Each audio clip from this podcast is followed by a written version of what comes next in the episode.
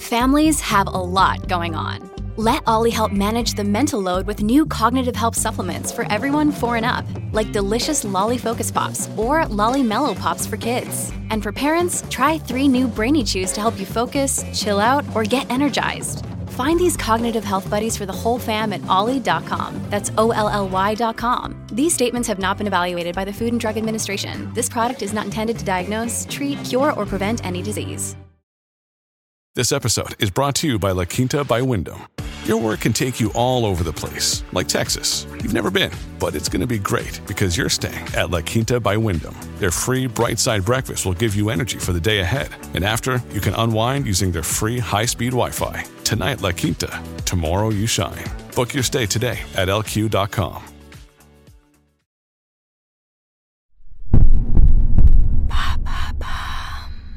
Les cahiers de vacances sont-ils toujours aussi populaires?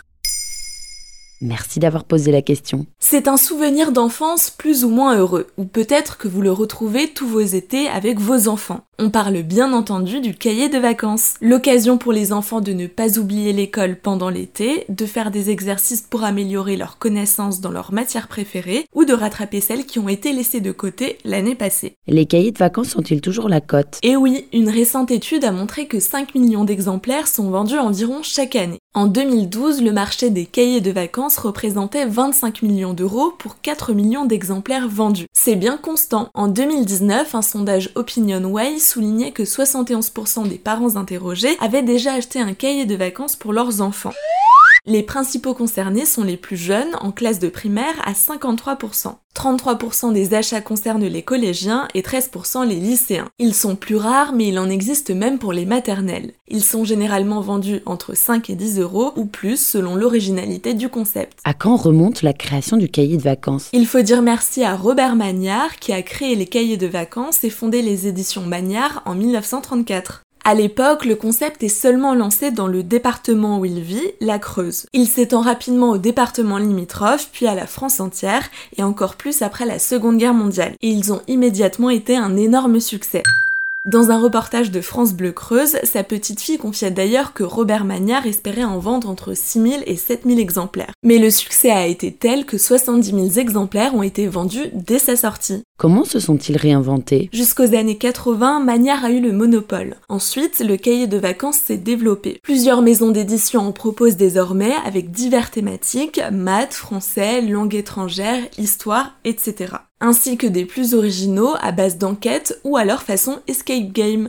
L'essor d'Internet et des nouvelles technologies a aussi poussé les éditeurs à s'adapter et à créer des versions en ligne. Le défi reste le même, convaincre les enfants de travailler un peu au moins pendant l'été. Pour cela, les maisons d'édition doivent redoubler d'ingéniosité. Mais le papier reste la solution privilégiée.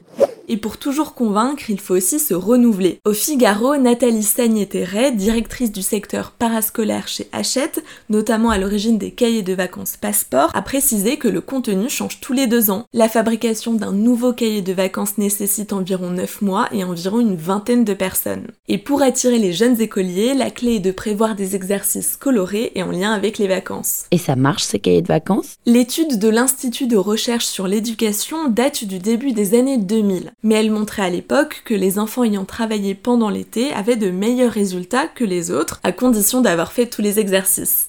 Rappelons que la pratique dépend aussi de la disponibilité des parents ou des proches qui peuvent, pendant quelques semaines, prendre le rôle d'enseignants subsidiaires. Et les adultes dans tout ça Le cahier de vacances pour enfants s'est assez rapidement étendu aux adultes, avec des thématiques ciblées, notamment concernant la culture générale, qui reste la plus recherchée, ainsi que ceux consacrés aux langues. Pour les amateurs de voyage et de nouvelles cultures, le magazine Géo en propose aussi un, et les sportifs choisiront plutôt celui consacré au Tour de France.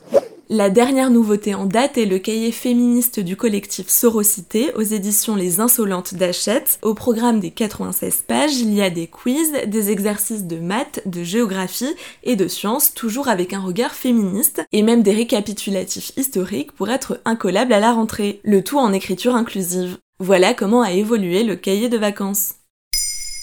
Maintenant, vous savez, un épisode écrit et réalisé par Pauline Weiss. Ce podcast est disponible sur toutes les plateformes audio et pour l'écouter sans publicité, rendez-vous sur la chaîne Bababam Plus d'Apple Podcast.